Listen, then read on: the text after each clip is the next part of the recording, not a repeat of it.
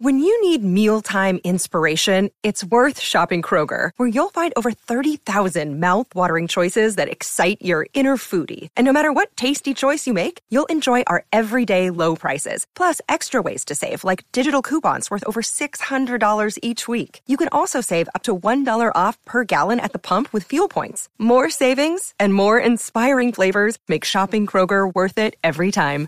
Kroger, fresh for everyone. Fuel restrictions apply. At Evernorth Health Services, we believe costs shouldn't get in the way of life changing care, and we're doing everything in our power to make it possible. Behavioral health solutions that also keep your projections at their best? It's possible. Pharmacy benefits that benefit your bottom line? It's possible. Complex specialty care that cares about your ROI? It's possible. Because we're already doing it. All while saving businesses billions. That's Wonder made possible. Learn more at evernorth.com/wonder. BP vuelve a tener grandes noticias para todos los conductores. Cuando vayas a repostar tendrás un ahorro de hasta 40 céntimos por litro en Península y Baleares y 35 céntimos por litro en Islas Canarias, incluyendo la bonificación del gobierno. Cada vez que visites una estación BP en la península y Baleares, puedes ahorrar y disfrutar de todas las ventajas que ofrecen en su programa Mi BP. Y si lo haces desde Canarias, podrás disfrutarlas a través del plan Dino BP. Así que ya sabéis, BP nos lo pone fácil para ahorrar al máximo estés donde estés. Hazte con su tarjeta en sus estaciones de servicio y si quieres consultar más información, puedes hacerlo en mibp.es y plandinobp.es.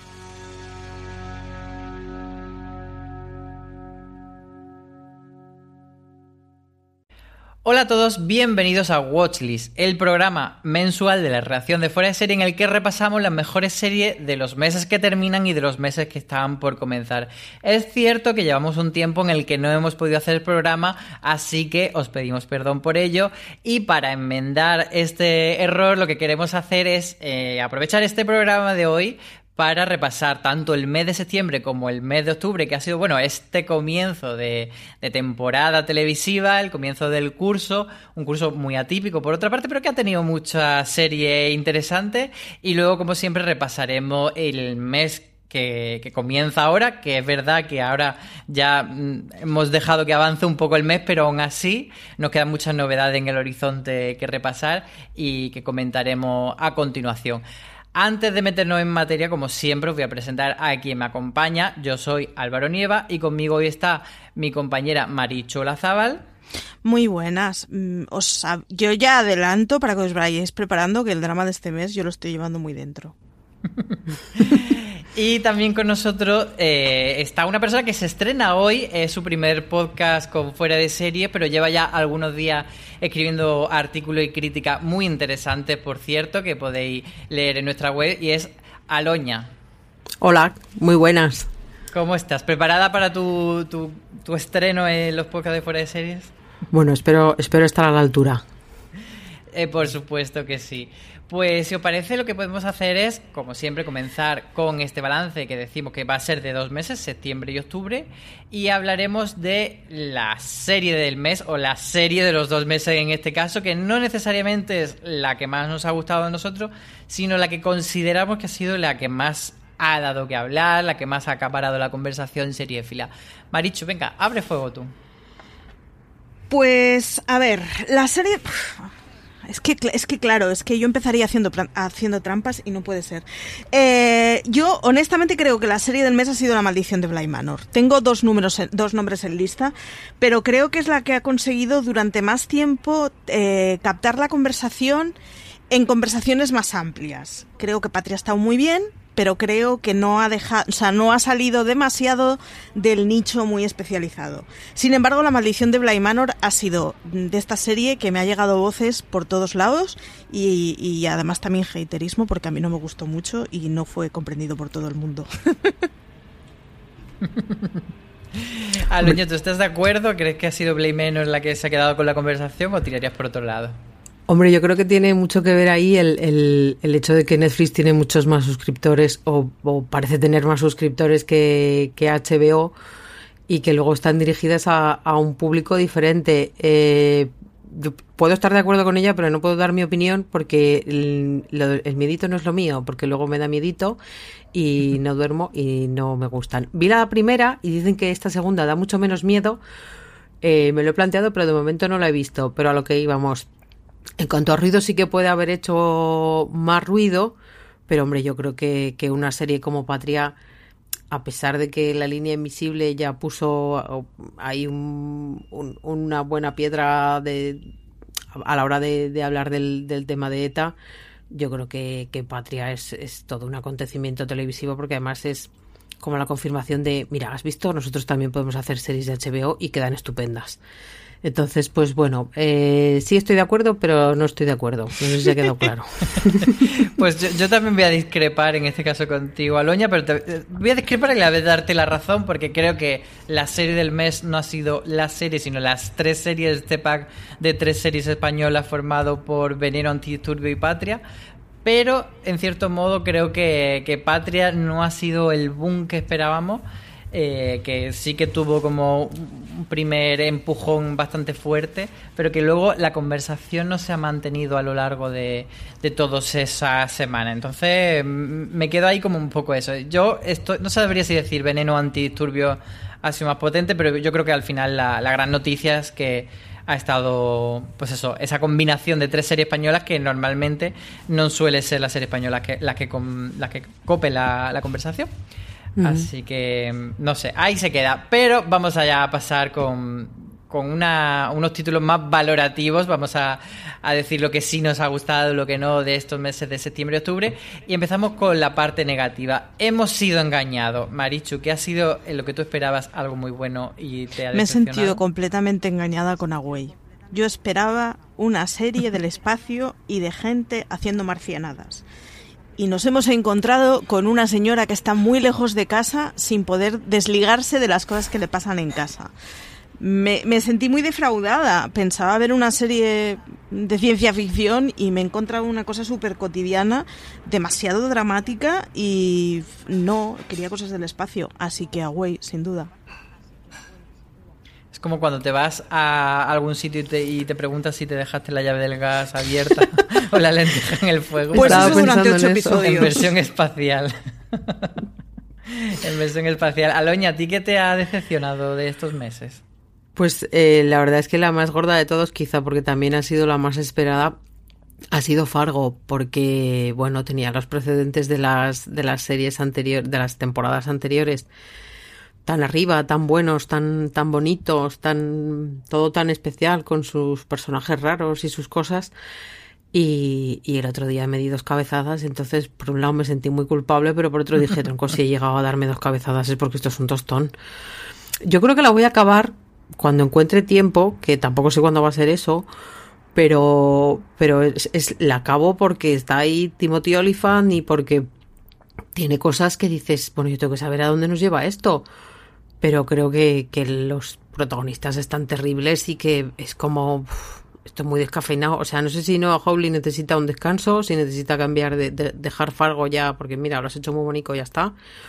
Pero, pero ha sido una gran decepción, sobre todo porque pintaba muy bien, porque salía de, de sus pueblos nevados y decías, pues mira, igual saben hacer otra cosa, pero no, no, no ha habido suerte. Sí, yo estoy de acuerdo contigo. Creo que ha sido una forma de intentar renovarlo, pero, pero que no ha funcionado. Eh, en mi caso, el hemos sido engañados se lo voy a poner a alguien tiene que morir como la...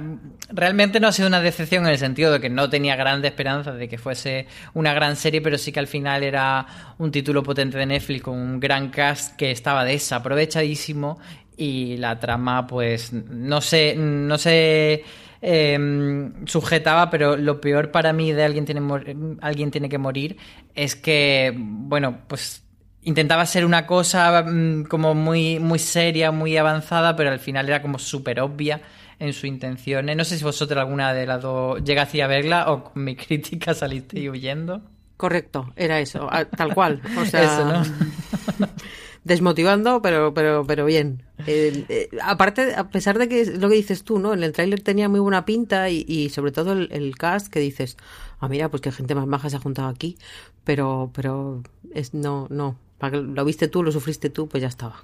Sí, y bueno, sin entrar en spoiler, el final no soy el único que, que despotricó, porque por curiosidad me fui metiendo bastante en redes y mucha gente eh, estaba comentando que, que el final había parecido una engañifa y que se quedaba ahí un poco. Pues eso, que si os la perdéis, que no pasa nada. Pero porque no sea todo negativo, vamos a pasar a nuestra siguiente sección, que es, anda, pues mira, esa serie de la que no esperabas demasiado y lo dice, ah, pues mira, pues estaba muy bien. Eh, Aloña, venga, abre fuego tú en este caso. Em, ¿Me tengo que quedar solo con una?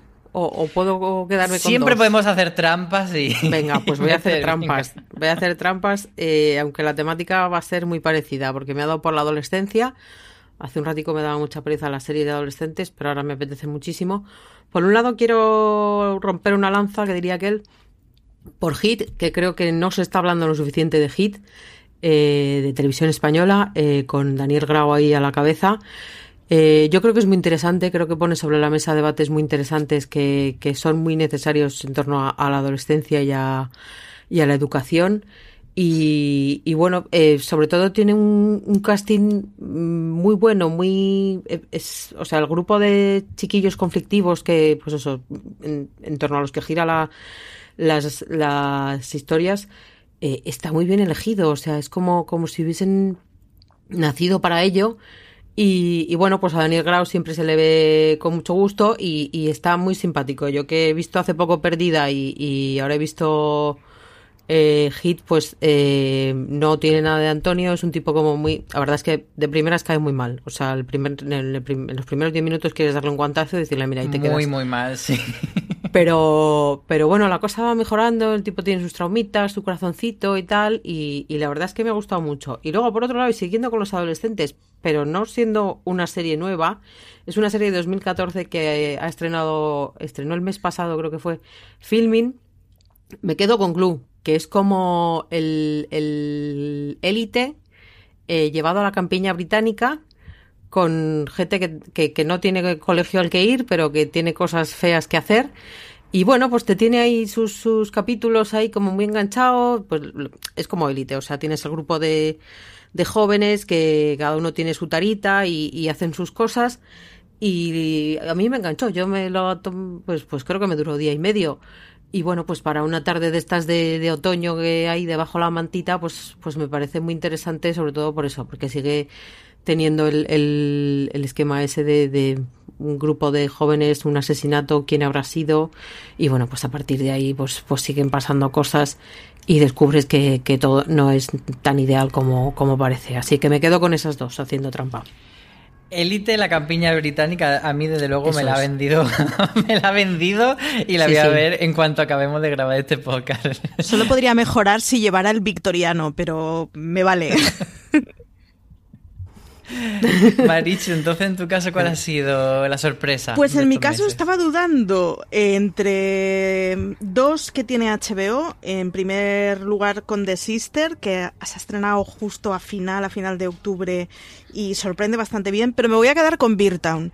Y me voy a quedar con Beer Town porque creo que donde otros intentaron explicar una serie de cosas y fracasaron bastante, Beer Town sale exitoso y es una serie sobre un pueblo pequeño en Suecia, nieva mucho, hay mucha oscuridad y no hay ninguna escena en donde haya luz del sol.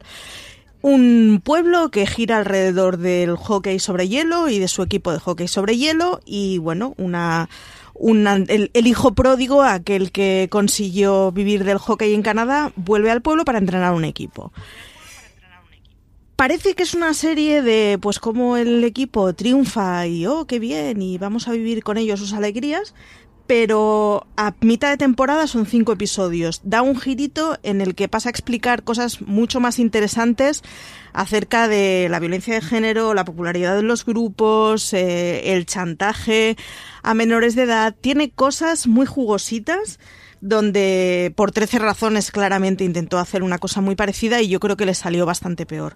Así me quedo con Town. No es una serie muy optimista y muy... pero está muy bien. Pues muy bien esa recomendación. Yo he estado tentado de poner en esta sección Back to Life eh, una serie que ya estaba en filming pero que ha reestrenado Cosmo y por esto le di una oportunidad y la verdad es que me gustó mucho, pero como ya le dedicamos un Razones para Ver en el que hablamos bastante de ella, me voy a quedar con Parque Jurásico, Campamento Cretácico, que es otra serie de la que yo realmente no esperaba nada porque me parecía ese típico subproducto de vamos a aprovechar la franquicia de éxito de los cines y hacer algo así como para niños, pero que en realidad no tiene mucha chicha. Y sí que es verdad que en principio te da una sensación de que los muñegotes son muy reguleros, pero luego incluso le coges cariñín. Y eh, lo que más me sorprendió es que empieza pareciendo que va a ser una serie de episodios de aventurilla muy naif, eh, independiente en cada episodio, pero de repente pasa una cosa en la que se desencadena la trama, una trama que no voy a, destripar, pero que está eh, conectada con la franquicia cinematográfica, que eso para mí fue una sorpresa bastante agradable, y que usa bastante el cliffhanger y te queda ahí con ganas de seguir viendo más episodios, incluso de una segunda temporada. Así que yo creo que, ha sido un acierto, mm, pues eso, de los que, de los que no, no esperábamos nada. ¿Y en, qué plataforma está? En Netflix, es una serie de Netflix. Ah. Así que la, la, apuntadla a quien lo hayáis visto porque... Sí, sí, eh, me lo apunto, me lo apunto. está bastante bien para un ratito así, como tú decías antes, de, quedarte en el sofá con la mantita dándole un episodio tras otro, mm. pues está bastante bien. Vamos ahora a hablar de los dramitas del mes. No sé si vosotras tenéis alguno que hayáis detectado, pero yo voy a, a lanzar un, uno que yo creo que no ha sido como otra vez hablamos de dramas, de cosas así, de polémica, sino como más bien una conversación que creo que sí que se ha generado a raíz de mm, de que Veneno fuese una serie semanal y Patria también, mientras que Antidisturbio era, era en modo maratón y otras series también, por supuesto, siguen como la de Netflix en modo maratón. Entonces creo que se ha generado bastante esta conversación de si disfrutamos más la serie como antaño semana a semana o si el maratón eh, tiene sus ventajas pero también está muriendo. Si, no sé, Aloña, ¿cuál es tu opinión eh, al respecto? Oh, yo soy muy de maratones. Perdón. Eh, a mí es que me gusta, ya que me pongo, ponerme tres o cuatro para, para meterme más en la idea. Pero, pero creo que a nivel de, de medios, o sea, de que tenga más alcance, de que se hable más de ella, yo creo que funciona mejor el, la, la, emisión semanal. Es cierto que se ha hablado mucho de antidisturbios mm, de por sí, o sea, mm, no sé cómo habría sido con una emisión semanal, porque igual ya hubiese sido la locura. Pero, pero bueno, yo es que mm, soy más de sentadas, entonces incluso cuando son emisiones semanales es por acumular tres o cuatro para, para, para verlas del tirón. Eh, yo creo que cada cosa tiene sus, sus inconvenientes y sus ventajas. Habría, había alguien que decía la semana pasada, creo que era, que, imaginaros mm, cómo hubiese sido Juego de Tronos si hubiese sido emitida toda la vez, no, no hubiésemos vivido la boda roja igual, no, no hubiese sido, la trascendencia quizá no hubiese sido igual, no lo sé. Yo, pues eso, para gusto los colores. Marichu, ¿tú de qué lado te decantas? Me tengo que, me tengo que decantar por la emisión semanal, aunque aunque luego yo no tenga autocontrol para verlas en varios días. Y es que me parece que la emisión semanal sobre todo lo que permite es que si a posteriori ves que la serie funciona o que hay gente que te hable de ella, sea más fácil sumarte a ella. Me parece que la emisión de golpe lo que tiene es que una vez te ha pasado la serie, ya te están hablando de otros títulos y es como, bueno, pues cuando acabe esta que acaban de estrenar me pondré a verla. Y al final no pasa. Y yo me doy cuenta que hay muchas series que me pasan completamente desapercibidas porque en el momento digo estaría muy bien, pero es de la semana pasada o de hace dos y ya se me ha puesto por delante otra y lo uno por lo otro y la casa sin barrer. Y sin embargo, con las emisiones semanales me es mucho más fácil irme sumando en algún momento. Así que no, no, no soy yo disciplinada como para que pueda seguir las estrenadas del tirón. Sí, yo en general creo que al final tampoco hay que ser eh, tan salomónico de, decir una cosa u otra, pero eh, creo que las series semanales se disfrutan más, pero también tiendes a desengancharte mucho más fácilmente si no te ha encantado la serie dices bueno pues es la semana siguiente ya como que te da pereza. A mí me pasó por ejemplo recientemente con, con Walking Dead World Beyond que el primero lo vi y me gustó vi otro más pero luego ya no he seguido.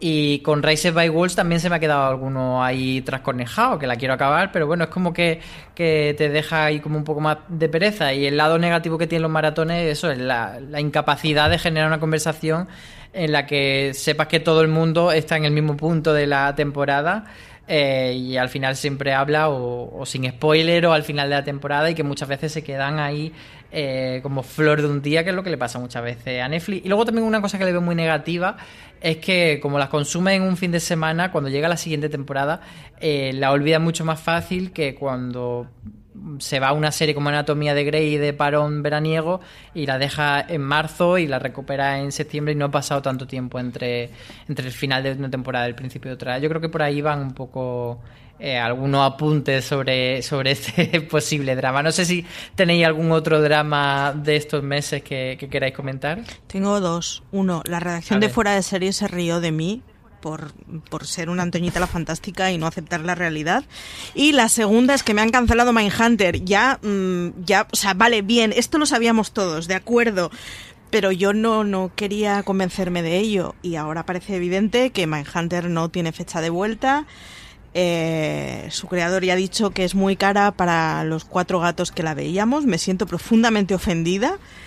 Y nos vamos a quedar sin la tercera temporada de Mindhunter, así que estoy de luto, estoy mogollón de luto. A ver, es que me sorprende mogollón que, que, que, estuvieses todavía con la esperanza cuando ya se dijo claramente que los actores eh, ya habían, se habían ido, que no estaban, eh, eh, pues eso, que no tenían el contrato ya para hacer una siguiente temporada. El vaso medio lleno, medio lleno.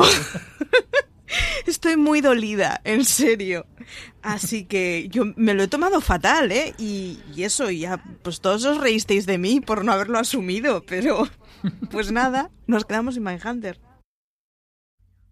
Eh, aunque no me ha gustado mucho ese, ese tonito de Fincher de yo no trabajo porque me vean cuatro gatos y estas cosas, me ha parecido un poco, un poco snob porque es como tronco, tú te pones a hacer una serie y luego si tienes suerte la gente te ve y si no, no, que es lo que hace todos los creadores de series del mundo. Pero bueno, pasando de ese tema, tengo otra cancelación que no sé si habéis comentado previamente por aquí, pero bueno, eh, Glow. Uh, hemos quedado sin Glow, se han llevado por delante Glow porque resulta que, mira, una pandemia, porque claro, no podemos decir, pues mira, haremos la cuarta temporada de Glow en 2025. No, cogemos y decimos, se acabó la fiesta. Hombre, tronco para una serie que haces de, de, de, mujeres ahí dándose hostias y luchando por lo suyo, eh, eh, pues, pues no sé, igual haber tenido un poco más de paciencia. Me está empezando a hartar un poco eso de, no, es que como tenemos una, una, una pandemia de por medio, pues vamos a empezar a, a, a, cancelar cosas. Oiga, la pandemia ya lleva mucho rato, hay gente que ha sido capaz de sacar adelante muchas temporadas, como está demostrando que se están estrenando muchas series ahora, no me venga usted con me voy a llevar esto también por delante. O sea, es un poco como como un, un pisuerguismo. O sea, ya que el pisuerga pasa por, por Valladolid, pues aprovechamos y ¿qué me llevo por delante? Esta, esta y esta. Y la verdad es que Netflix tenía cero ganas de seguir con ella, porque es una serie a la que, pues bueno, sí, las primeras temporadas le dio mucha bola, pero luego ha sido como, uff, qué pereza. Y, y, me tiene muy, mucho más mucho más cabreada que, que el esnovismo de David Fincher, me tiene en la cancelación de Glow sin ninguna duda. Sí, además, mm, sobre lo que tú comentas de las cancelaciones coronavíricas, es que eh, siempre queda la cosa de, bueno, pero es que estás haciendo otra serie, o sea, no, es decir que, que bueno, como hay coronavirus no puedo hacer ninguna serie, pero no, mire usted, está haciendo otra serie, entonces, eh, sí, a mí también me ha dado mucha pena porque Glow me parece de las mejores, si no casi top 3, top 5 de las que tiene todavía en vida Netflix y me parece muy triste que no le den ni siquiera un final cuando una serie que es verdad como tú dices que ha ido bajando a lo mejor eh, el nivel de conversación que tenía pero seguía estando por ejemplo en las nominaciones de los grandes premios etcétera y bueno, pues nos quedamos. Me sumo tu tristeza. Glow es de esos temas que tendrían que haber cerrado con dignidad, aunque solo sea por principios. Aunque lo vieran dos gatos. Pero si la última está no, no, pero Que, además, si apuestas por eso, apuestas y la haces decentemente. Es que yo eso de es que hacemos series para que la vea la gente, pues claro que sí, pero todo el mundo, pero pero oiga usted, eh, pues bueno, pues hay veces que salen las cosas mejor y cosas peor y tenga usted un respeto por los que sí están. O sea, eso de nos preocupan más los que no están y no nos han visto nunca, que los que sí que nos están viendo, bueno, pues, pues muy bien, pues igual un día me enfado y dejo de pagar la suscripción ya. Sí, yo creo que no, que no están valorando eh, que al final tú puedes ver muchas series, pero series favoritas no tienes tantas. Entonces, lo de las gallinas que entran por las que salen mm, no me funciona tan bien como argumento. Pero bueno, hmm. vámonos con a ponernos categóricos y a decir cuál ha sido la mejor o la peor serie del mes. Y solo podemos elegir la positiva o la negativa. No podemos hacer las dos cosas, así que podéis elegir entre ser buenas o malas. Empezamos. Yo me voy a quedar con la mejor. Voy a optar por un título, además del que se ha hablado poco, pero que es drogalina pura para la serie, para los que nos gustan las series políticas. Y es la ley de Comey. La tenéis en Movistar. Son cuatro episodios que se emitieron en dos veces, porque de hecho eran dos episodios dobles. Y básicamente, eh, ahora además que estamos en momento electoral estadounidense, eh, habla de las primeras elecciones de Trump, de la intervención del de, gobierno ruso en todo ello y del papel, sobre todo, del exdirector del FBI, eh, James Comey, en bueno, pues todo lo que pasó con los correos de Hillary Clinton y con la intervención rusa en las primeras elecciones de...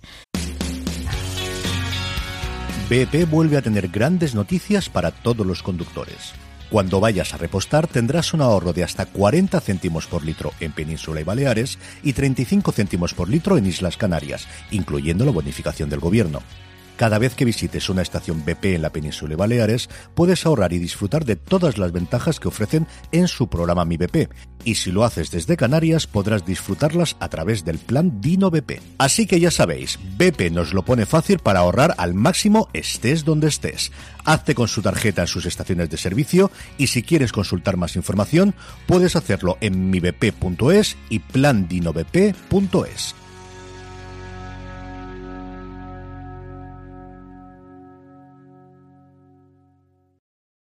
From sponsoring cultural events to partnering on community projects, creating youth programs to supporting first responders, at MidAmerican Energy, caring about our community goes beyond keeping the lights on. It's about being obsessively relentlessly at your service. Learn more at midamericanenergy.com slash social.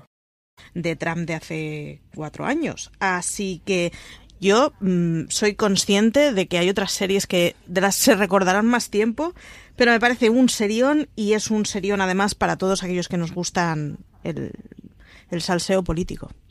Pues es la apuesta de Marichu. ¿Cuál sería la tuya, eh, Aloña? Pues yo elijo dar amor y elijo dar amor a, a El pájaro carpintero, que también es eh, una serie que, que, tiene que ver con la historia de Estados Unidos, pero que se remonta, se remonta algunos años más. Eh, para empezar, me parece fabuloso que Ethan Hawke esté totalmente desatado. O sea, eh, John Brown era un personaje que sigue despertando sus amores y sus odios en Estados Unidos. Hay gente que piensa que simplemente era un tarao. Hay gente que, que piensa que, que, fue un líder de, de, la causa abolicionista y que, que, fue el que verdaderamente tuvo que ver con, con la guerra que se vivió después.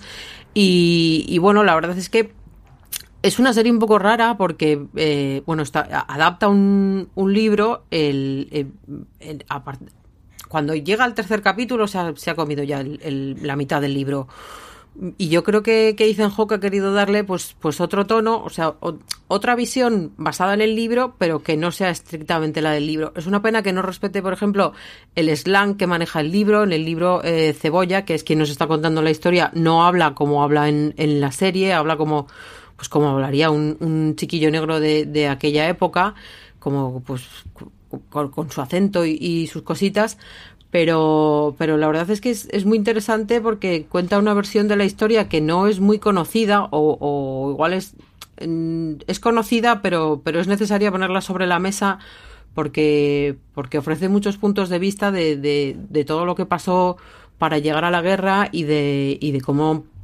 se trataba a, a, los negros en aquella época cómo, y cómo vivían ellos su propia situación, ¿no? Eh, se dan, hay secuencias muy, muy curiosas de, cómo ellos incluso están convencidos, pues bueno, de que el esclavismo es lo que hay y de, que y de que no se puede hacer otra cosa. Entonces, eh, yo creo que mm, ha hecho menos ruido del que nos gustaría, porque ahora el mundo estaba preocupado por otras cosas, como, como unas elecciones que no se acaban nunca o como la pandemia, pero, pero yo creo que merece un vistazo.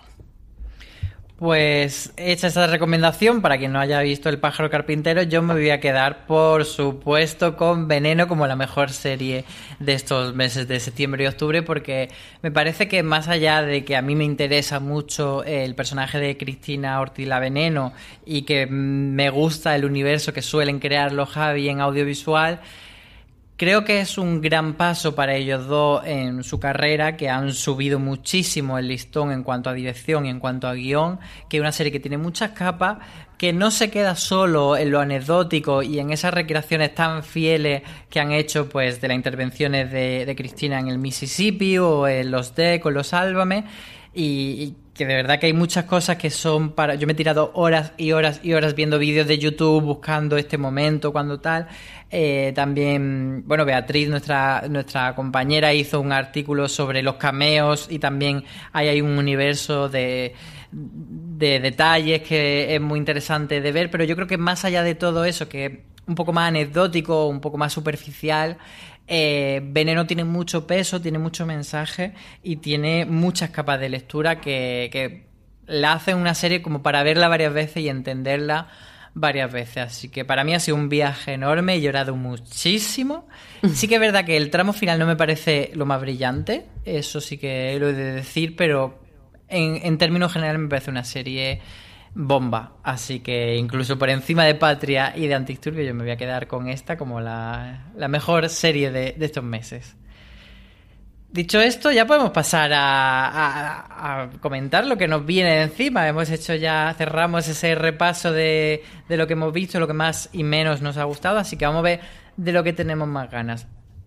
Empezamos como siempre con Cállate y toma mi dinero, que sería la serie de estreno que más nos apetece ver de este mes de noviembre. La Marichu más truculenta apuesta por Des, que es una serie que traerá Play, que es una miniserie protagonizada por Tenan, en donde Tenan da vida al asesino, uno de los asesinos en serie más, más prolíficos que hay ingleses, que es Nielsen, que era un señor que se cargó al menos a 15 personas, a los que además atraía a su casa, pues generalmente cogía a gente necesitada y atraía a su casa con el rollo de te doy una cama en la que dormir y un plato que comer y desaparecieron 15. Así que es una de esas series de True Crime que a mí me flipan completamente, que tiene buena pinta, que Startplay nos está, nos está sacando unas series con una calidad de lo más de interesante y que además está protagonizada por Tenant, así que mala no puede ser.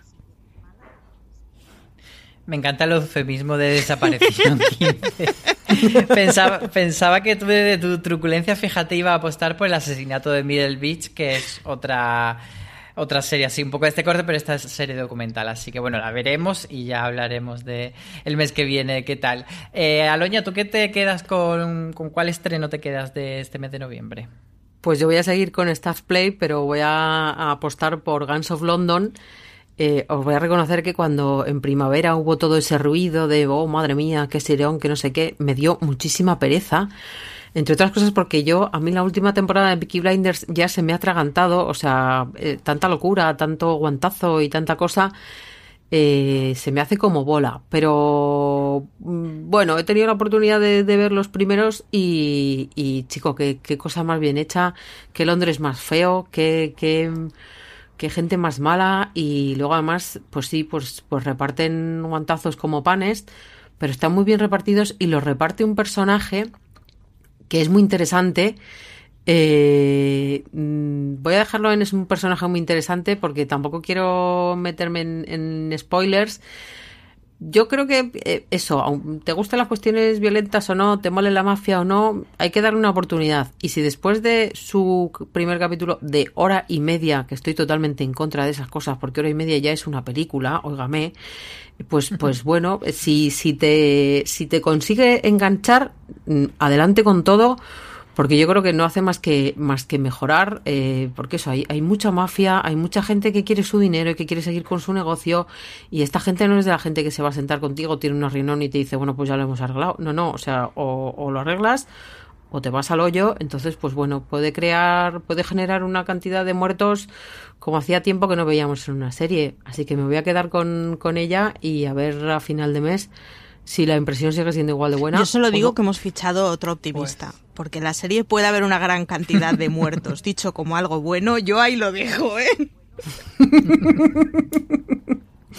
Es que, es que, es que el nivel es elevadito. En los dos primeros capítulos el nivel es elevadito. Entonces yo creo que, que el carrito va a ser, va a ser grande. Las funerarias van a trabajar a tope, pero bueno, eh, eh, es lo que tiene la mafia. Y es que además hay mucha mafia ahí metida, porque están los ingleses, están los, los asiáticos, una Europa del Este, el otro de no sé dónde.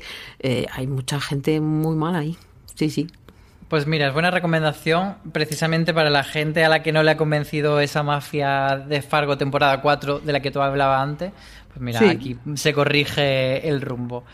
Yo por seguir dándole amor a la serie española me voy a quedar con el estreno de Nasdrovia, que en este caso sí que hago un poco de trampa porque eh, pude ver un par de episodios cuando los presentaron en el Festival de Vitoria y me gustaron mucho. Es una comedia negra eh, que parte de una premisa bastante... mm, bastante típica en el sentido de que son dos personas bastante normales eh, que están interpretadas por Hugo Silva y Leonor Watling que se ven enredadas por una historia de, de mafia rusa que le piden y siempre cada vez le piden más dinero y tienen que pagarles pero no les pueden pagar pero eh, al final en eso no inventa la, la Coca-Cola desde luego pero bueno, luego su tratamiento sí que es bastante interesante, divertido. Eh, tenemos ruptura de la cuarta pared con Leonor Watling hablando a cámara, que está genial ella. Así que yo creo que, mm, que se suma a esa línea de acierto en comedia que ha hecho Movistar por apostar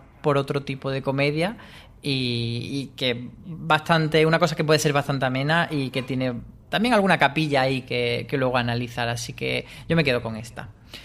Eh, hablando, hablados ya los estrenos, vamos a hablar de, de nuevas temporadas, lo que nosotros llamamos Diosito que llegue ya, esa, esa nueva temporada, que yo intuyo que por aquí los tiros van a ir por cosas de coronas, ¿verdad, Aloña? correcto, correcto. Sí, yo no estoy esperando otra cosa más que no sea The Crown.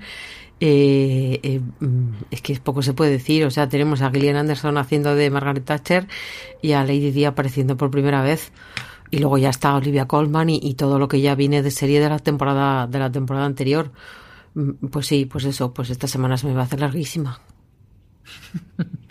Y Marichu, ¿tú te sumas también a, a The Crown o has puesto He otra puesto cosa? otra en tu cosa, lista? pero, pero ya lo veréis por qué. Eh, he puesto la materia oscura y es que el año pasado la primera temporada fue de, ah, pues me ha gustado, pero tampoco sin mayor excitación y sin embargo es una serie de la que me he acordado un porrón de veces durante el año y que, que- voy a gozar mucho más la segunda que la primera solo por, el recuerdo que me ha ido dejando la primera y lo mucho que me he acordado de ella durante este año. Así que, eh, dejando al margen de Crown, entre otras cosas porque no hay nada mejor en el universo que The Crown, eh, apuesto por la materia oscura y porque, bueno, porque eh, tengan una primera, o sea, tengan una segunda temporada por lo menos al nivel de la primera.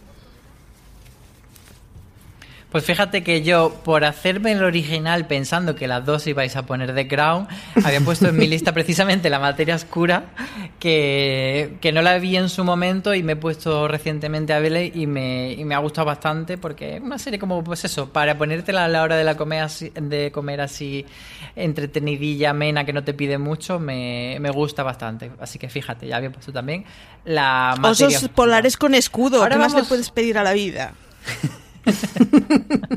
Por supuesto. Ahora vamos con, con, bueno, hemos destacado lo- esos grandes estrenos, esos grandes regresos que todo el mundo tiene en el punto de mira, pero también vamos a centrarnos en, en cosas menos llamativas, en cosas que podrían ser las series tapadas del mes, esas que no parten como caballo ganador, pero que creemos que puede haber ahí algo de chicha. No damos un duro, pero, Marichu... Pues es un poco trampita porque vimos el arranque eh, en el Festival del Serializados, pero ha puesto entonces es, es trampón, pero es que claro, ya le tenía ganas. Ha puesto por Parlament, que es una serie europea eh, sobre básicamente política europea en clave de humor.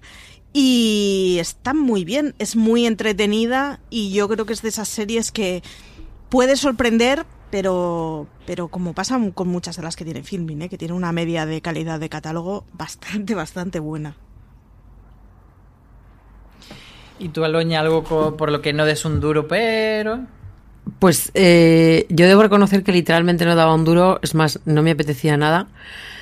Pero luego vi el tráiler y dije, pues, pues me va a apetecer mucho. Eh, estoy hablando del asistente de vuelo que estrena HBO con Kali Cuoco y Michael Huisman. Eh, debo reconocer que mi gran interés es Michael Huisman, no, no os voy a engañar.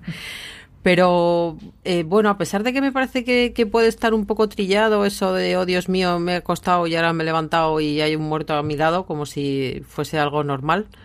Eh, no sé, mm, entre que me pareció que el, reparto estaba, era, era curioso, las localizaciones, el... Mm, igual soy yo que me quiero convencer y luego en el primer capítulo digo, también tú dejarte llevar por un tráiler, pero pero bueno eh, igual es eso no yo yo personalmente no daba un duro pero ahora sí lo doy porque me han convencido con minuto y medio de, de secuencias así que bueno es Caloña es un trail es un tráiler en el que se escucha Toxic de Britney Spears entonces además además además es que lo tiene todo esa es la razón por la que te han convencido tiene gente guapa tiene buena música y luego encima tiene paisajes exóticos, ¿qué dices? Pues, pues ¿para qué quieres más? Luego es eso, si es que me lo estoy viendo. O sea, en el primer capítulo va a ser como, madre mía, ¿dónde nos hemos metido? Pero bueno, eh, eso, como es que no daba ni un mísero céntimo y ahora sí doy 5 o 6, pues, pues aquí está. Pues veremos a ver ese The Fly Attendant de, de HBO España, que se estrena el 27 de, del mes, es de las de, de, la de final de mes. Yo eh, me voy a quedar con, con dos títulos que, que, tengo un poco de duda con ellos. Industry es una serie que a priori no me llama nada por la premisa, porque es de unos chicos ahí eh, intentando mm, hacerse un hueco en el mundo de las finanzas de Londres que es una premisa que no me convence mucho, pero es la nueva serie de Elena Dunham eh, que todos adoramos y no admito que nadie me rechiste en esto por Girls, pero que luego tuve ese tropezón de camping que no funcionó tan bien, entonces eh, tengo ganas de ver qué, qué propone, sobre todo en una serie que a priori pues no es eh, la serie que esperarías que hiciese esa, eh, que hiciese Elena. Y, luego eh, Soulmates, que es una serie que va a estrenar AMC España, que a la que le está dando, por cierto, mucha promo, que el otro día pasé por la Puerta del Sol y había una lona gigante sobre Soulmates. Y es una serie que ya sabéis que siempre que hay una antología así con tal, le llaman la Black Mirror de, pues esta es la Black Mirror de las relaciones románticas. Es una serie que transcurre dentro de unos años más allá de nuestro presente, entonces pues va a plantearse cómo serán en el futuro las relaciones románticas. Así que tengo curiosidad, porque a mí siempre los first days y esas cosas me, me llaman la atención. Así que, bueno, pues esa es la que yo dejo ahí como que podría ser una serie que no es caballo ganador y que luego resulta que está bien. Dicho esto, ya sí que nos metemos en harina, en la gran apuesta, en lo que creemos que va a ser la serie del mes. La, mejor o la que más va a dar que hablar o la que domine la conversación. La serie del mes es para ti, Aloña. Yo creo que 30 monedas. Creo que va a haber que esperar a final de mes, pero creo que, bueno, eh, que Alex de la Iglesia llegue a al mundo de las series es una gran noticia y bueno, yo no he visto más que los trailers también, pero no sé si es la expectación, si es el reparto, si es Miguel Ángel Silvestre, si es todo ello, pero yo creo que, que bueno, que puede ser un, un, pelotazo o por lo menos que va a dar que hablar un ratico porque pues eso es, es, es lo que es. Sí, para mí también, ya lo digo, es 30 monedas la serie del mes. Por lo que tú dices, que Alex de la Iglesia, con mucho dinero parece, o no sé si, pero por lo menos parece que el, que el, presupuesto es alto y que le han dejado hacer lo que quiere. Sí que es verdad que a Alex de la Iglesia le pasa una cosa, es que muchas veces ofrece conceptos muy guays y mundos muy interesantes y no siempre remata del todo la historia. Entonces, mi duda es eso: a ver si todo este mundo que nos parece tan espectacular en los trailers, luego tiene una historia que tiene el punch necesario para cerrarse bien. Pero desde luego le doy oportunidad y tiene, tiene mi hueco en esta sección de la serie del mes. Marichu, ¿te toca entonces a ti cerrar? ¿Cuál sería para ti? Yo voy a apostar por The Crown. Mm, lo siento, pero cuando Netflix saca The Crown, me parece que, o sea, que todo lo demás se queda en sombra. Y es tal el mono que tengo que me he ventilado la primera temporada y casi toda la segunda en una semanita. Así que, y por cierto, me la pongo para dormir y estoy soñando mejor porque tengo sueños felices. He descubierto que no dormirse con series de asesinatos te da mejores sueños. ¿Quién lo podía pensar, verdad? Así o sea, tu sueño los dirige Peter Morgan ahora, ¿no? Uf, madre mía la de brilli brilli que tiene. Es maravilloso. Así que me quedo con The Crown porque, porque sí y porque además creo que esta, o sea, de por sí The Crown es impecable, pero esta temporada tiene a Thatcher y a Lady D y creo que va a ser muy difícil no dedicar muchas líneas a hablar de esos dos personajes. Pues mira, antes de cerrar el podcast, quiero, eh, Quería preguntaros a las dos que sois muy fans de, The Crown, por supuesto sin spoiler, aunque es una serie histórica, tampoco podemos considerar que sean spoiler, pero ¿qué esperáis de esta cuarta temporada si Lady D, que tanto está dando que hablar, realmente creéis que va a ser el plato fuerte o es como el morbillo de la temporada, pero que en realidad esperáis otra cosa de la temporada. Yo estoy llegando a la conclusión en esta segunda o tercera vuelta que le estoy dando según la temporada de Crown, de que The Crown no es una serie sobre la realeza, sino sobre el divorcio. Así que, creo que, sí, que, que, Lady Di va a acaparar todo y que el, el recurso de la maldición del divorcio y de la maldición del cómo hay que atenerse a las reglas si perteneces a ciertas familias, eh, puede dar mucho juguito y, es que fue uno de los grandes hitos históricos, absolutamente todo el recorrido que hubo del matrimonio de Lady Di, así que... Y además es que creo que, que, llevan mucho tiempo encarando lo que, lo que va a pasar con, con, con el final de Lady Di, o sea que no, no es spoiler, señores, esto es historia. Pero, pero es que sí, es que creo que, que nos va a dejar a todos de decir, oh Dios mío, oh Dios mío. Yo creo que para ese juguito al que tú haces referencia eh, va a haber que esperar una temporada más porque, bueno, para empezar, Elizabeth de Vicky tendrá que coger ese personaje que no sé cómo va a afrontar con esa altura, pero, pero eh, yo soy de las que cree que, que, bueno, tenemos el vestidazo, la boda, el viaje a Australia. No son, no, son spoilers que salen en tráiler, ¿eh? no nos enfademos. Eh, pero yo, o, igual son las esperanzas, o igual que como amo a Gillian Anderson, pues adelante con todo. Creo que para empezar va a ser espectacular verla en un papel de una señora que, que, fue tan importante y tan odiada en, en, ese país y en muchos otros, y luego que se tiene que, enfrentar a, a, momentos muy difíciles de la historia, porque, bueno, pues tuvo sus, sus huelgas, tenemos ahí una una guerra de mentirijillas, vamos a, vamos a llamarlo así, de por medio. Entonces, eh, yo creo que, que, puede estar espectacular Gillian en esos momentos y luego no tenemos que olvidar que eh, Isabel y Margaret se llevaban a matar.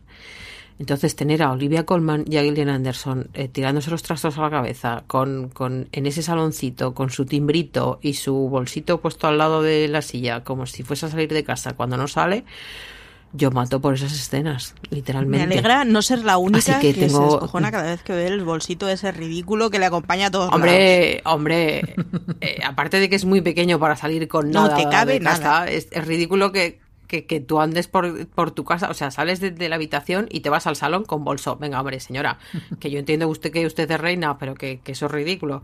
Pero bueno, que, que otro día dedicamos una portada más grande al bolso si queréis. Eh, es eso. O sea, eh, yo creo que, que, Margaret es nuestra gran esperanza y estoy de acuerdo contigo en que le van a dedicar, pues es que lo merece, ¿no? Eh, eh cómo se llegó a, al divorcio. Sí que es cierto que en el, segundo tráiler, en ese en el que están ahí todas las mujeres de la familia real hablando de, de ella y supongo que despellejándola, se deja entrever, ¿no? El, el mal ambiente que, que, había, pero yo creo que vamos a tener que esperar un poco más. Que ahora de momento va a ser todo un poco. Nos casamos y somos infelices, pero, pero ya el, el desbarre total yo creo que llegará sí. en la siguiente. Pero bueno, eso que ya veremos el domingo que viene y si nos dan de todo, pues mejor que mejor.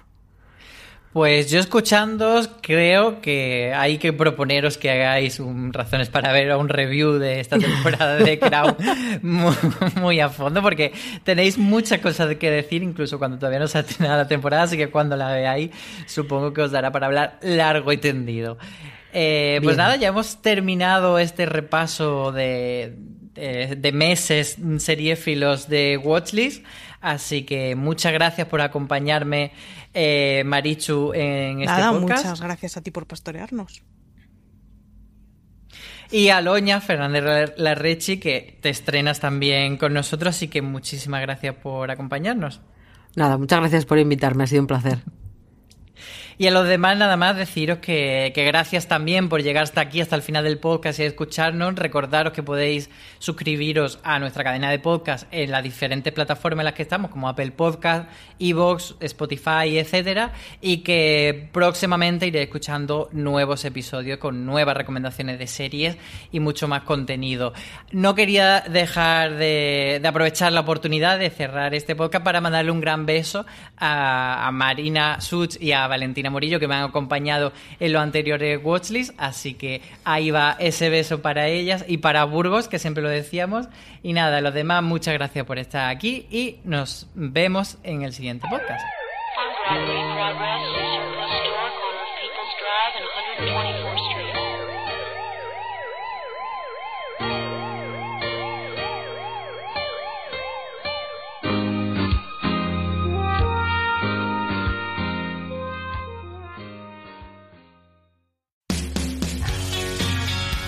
BP vuelve a tener grandes noticias para todos los conductores. Cuando vayas a repostar tendrás un ahorro de hasta 40 céntimos por litro en Península y Baleares y 35 céntimos por litro en Islas Canarias, incluyendo la bonificación del gobierno. Cada vez que visites una estación BP en la península y Baleares, puedes ahorrar y disfrutar de todas las ventajas que ofrecen en su programa Mi BP. Y si lo haces desde Canarias, podrás disfrutarlas a través del plan Dino BP. Así que ya sabéis, BP nos lo pone fácil para ahorrar al máximo estés donde estés. Hazte con su tarjeta en sus estaciones de servicio y si quieres consultar más información, puedes hacerlo en mibp.es y plandinobp.es.